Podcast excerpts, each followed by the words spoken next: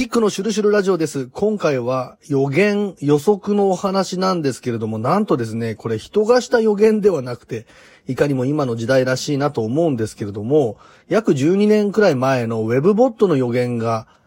今頃ね、すごく当たり始めている。今の世相とリンクしてきているというお話なんですね。えー、これちょっとネットで話題になっているんでご紹介させていただきたいんですけれども、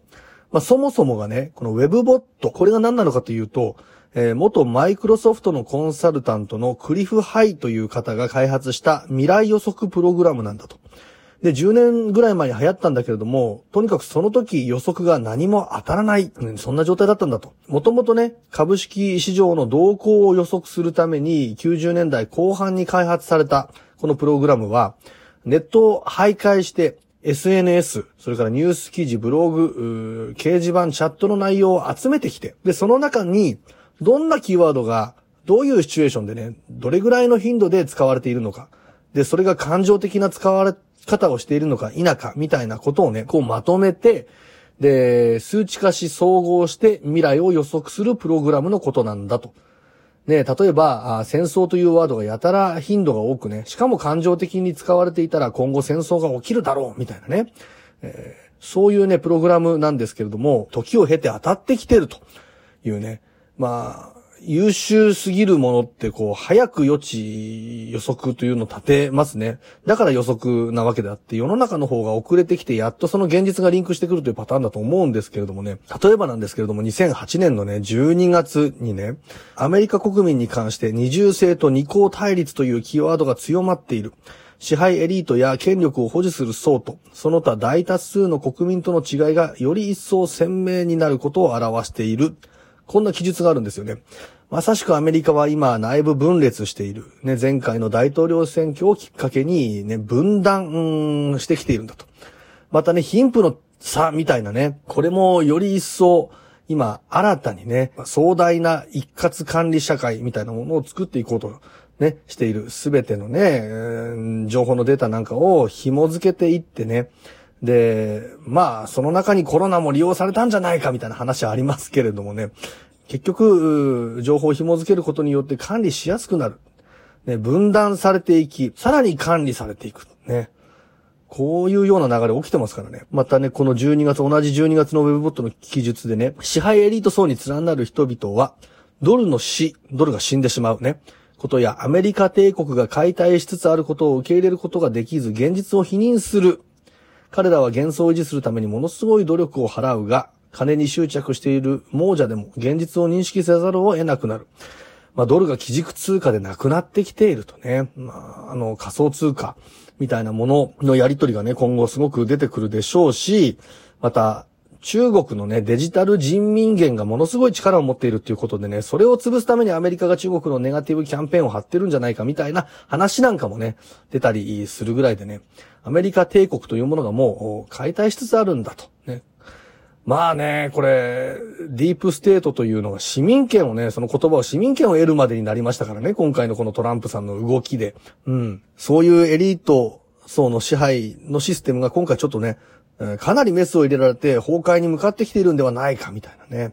うん、そういうこともちょっとこう、読み解けるんですが、これが2008年の段階で、この Web Bot に記述されているというね。それから、まあ、影の政府っていう言葉、ディープステートを表す言葉もね、はっきり使われてるんですけど、2008年のね、えー、 Web Bot の抜粋。影の政府の存在が明るみに出るに従って彼らが抑圧してきた様々な知識も表面化するようになる。それらは、これ和訳なんでちょっと、あれなんですけどね、新しい電力に関する知識であったり、エイリアンとのコンタクトの記録だったりする。こういうものが表面化するんだと。新しい電力っていうのがどうもね、これフリーエネルギーの存在だったりするんじゃないかななんていう、うこと個人的には思ったりするんですけどね。また、エイリアンとのコンタクトの記録みたいなものも表面化する。ね。ちょっと前にもお話ししましたけれども、トランプさんが辞める直前2020年の年末にね、180日以内に、アメリカはね、UFO 情報を開示せよという 爆弾を残して辞めてったというね。これは最後に人々を目覚めさせるね、最後の一石を投じたんじゃないかなんていうね。まあ、それが最後なのか、それを新たなスタートにするのかね、これはま、まだちょっとわからないんですけれども、いずれにしろ、このトランプさんが残していた爆弾がその通りにね、なっていけば、2021年の7月ぐらいには、アメリカの現時点でのね、様々な UFO の情報が開示されると。そうすると、陰謀論って言われてたものの最たるものが陰謀論じゃないんだとなった時に、人々がね、今回のアメリカ大統領選挙不正があったことも陰謀なんだなんて思ってた人、ね、ディープステートがそんなこと本当にあるのかいとか思ってた人がね、真に目覚めていくきっかけをね、与える、そういうね、大逆転のね、えー、ウルトラ C の一手だったんじゃないかなんていうふうにも思えるんですけど、まあ、こういうことも書かれているんだと。ね。それからね、世界的な混乱の原因は金融システムに集中するが、それだけではない。天候の異変によっても混乱が引き起こされる。地球環境の劣化によっていくつかの地域の生態系が崩壊するのだと。まあ大国、中国なんかはもうとてもじゃないですけれども、人が健全に住めるエリア自体が少なくなっているなんて話もありますよね。だから生活空間を得るためにね、あのー、まあ、様々な人をね、えー、世界各地にね、こう送り込んでじゃないですけれども、それから日本の水源なんかも狙ってるなんて話もあるしね。で、今回のこのね、コロナのことに関しても、コロナウイルスという言い方はしてないんですけれども、このウェブボットがね、かなりね、えー、当てている、そういう記述があるんですが、2009年のね、えー、記述なんですけども、フロアの閉鎖というキーワードと関連があるのはホテルにはとどまらない。春から夏にかけ多くの医療施設で同じような閉鎖や縮小が発生する。全世界的な規模での病気の発生に対応できなくなるので甚大な問題が起こる。まあ、これは今の医療崩壊なんて言われてることを指し示しているんじゃないかと。あとね、コロナっていう言い方はしてないんですけれども、非常に意味深なのが、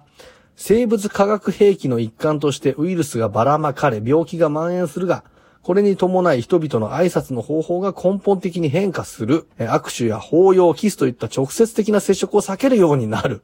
この結果、日本文化が世界中で取り入れられ、お辞儀が挨拶の一般的なスタイルになる。ねえ、まさしくソーシャルディスタンスで、直接ね、こう、うん、接触しない、非接触っていうことをね、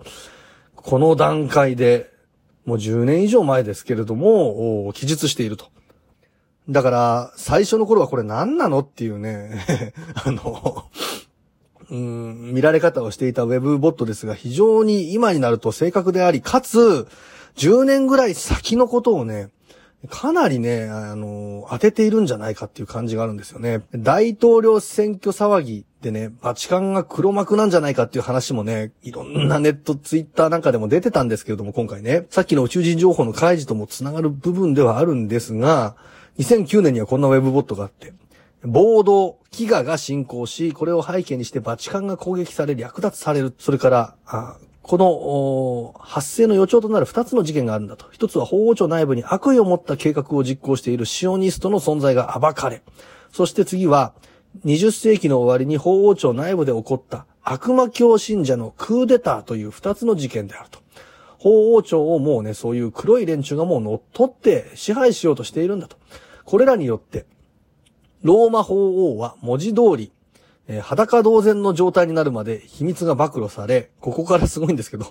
実は法王がエイリアンに仕え、人間の奴隷化を促進していたことが暴かれると。ねこれはすごいですよ。いわゆる UFO 問題とか UFO の情報ってなんで開示されないのかってよく言われるのが人々がパニックになっちゃうからまだ早いよっていう言われ方なんですが、実は密約みたいなものがされていてね、法王がエイリアンに仕えていて、人間をね、奴隷化するんだっていう ことがね、これが事実であったとするなら、それは隠蔽しますよねっていう話でね、うん。まあ、グレイト、アイゼンハワーね、アメリカの大統領がね、密約を交わしたなんていう、ね、話もありますけれどもね、えー、こういうことまで、このウェブボットが書いているっていうのがすごいですよね。なんかね、人間が書くんだったら忖度するんでしょうけれども、ウェブボットがバンバン出していくものが当たっていくっていうのはね、うん、今度ウェブボットすら規制かかるんじゃないかってちょっと思っちゃったりもするんですけれどもね。まあ、最後にちょっと気になるのが、様々な人々がちょっとね、感情の抑制が効かなくなったりしておかしなことをしだすよと。で、その社会秩序を逸脱した行為をしだすんですけれども、そこにはね、超能力の現れが関係しているっていう、こういう意味深な記述があって、人間が思考の力によって現実を変化させる力を持っているということも明らかになるでしょうということまでが書かれているというね。今回は、ウェブボットの予言のお話話をさせていただきました。